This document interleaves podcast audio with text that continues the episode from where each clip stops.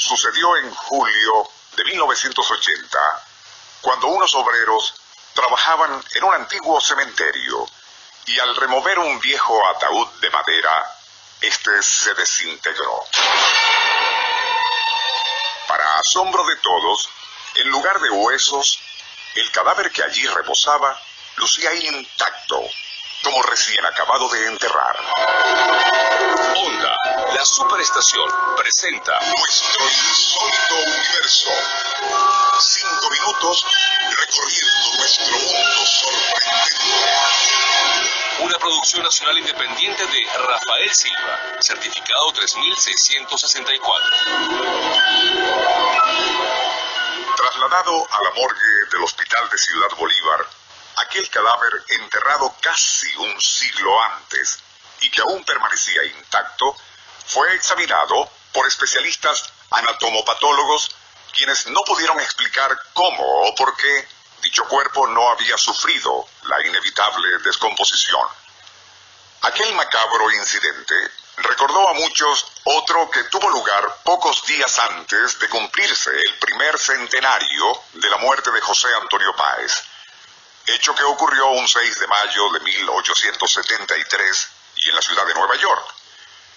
En 1973, el para entonces presidente Rafael Caldera ordenó la colocación de un mausoleo en el sitio donde reposaban los restos del centauro de los llanos en el Panteón Nacional. Para cumplir con las instrucciones del presidente, altos funcionarios de la Dirección de Ceremonial y Acervo Histórico de la Nación se dirigieron al Panteón en compañía de artistas, obreros y artesanos.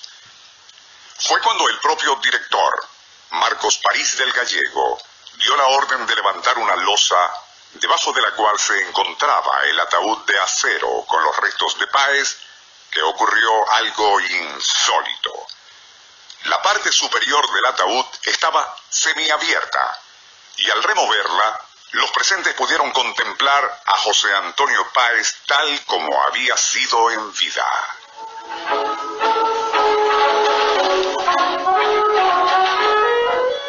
Asombroso aún, una repentina brisa haría que el cabello gris y lacio del llanero se moviera ligeramente, haciendo que un mechón cayera sobre la amplia frente del prócer. Su mano derecha estaba sobre el corazón y el brazo izquierdo extendido a un lado.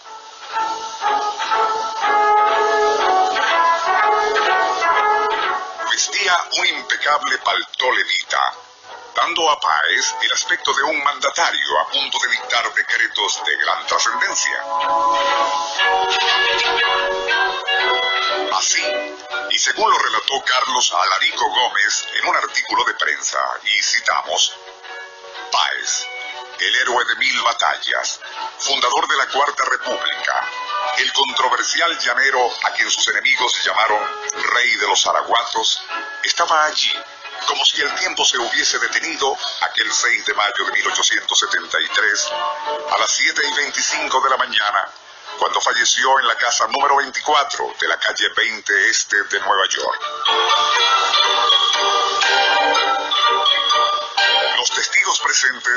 Recuperados del asombro que les había provocado la asombrosa imagen de vida que mostraba el cadáver del general Páez, cerrarían nuevamente el féretro de tan ilustre venezolano.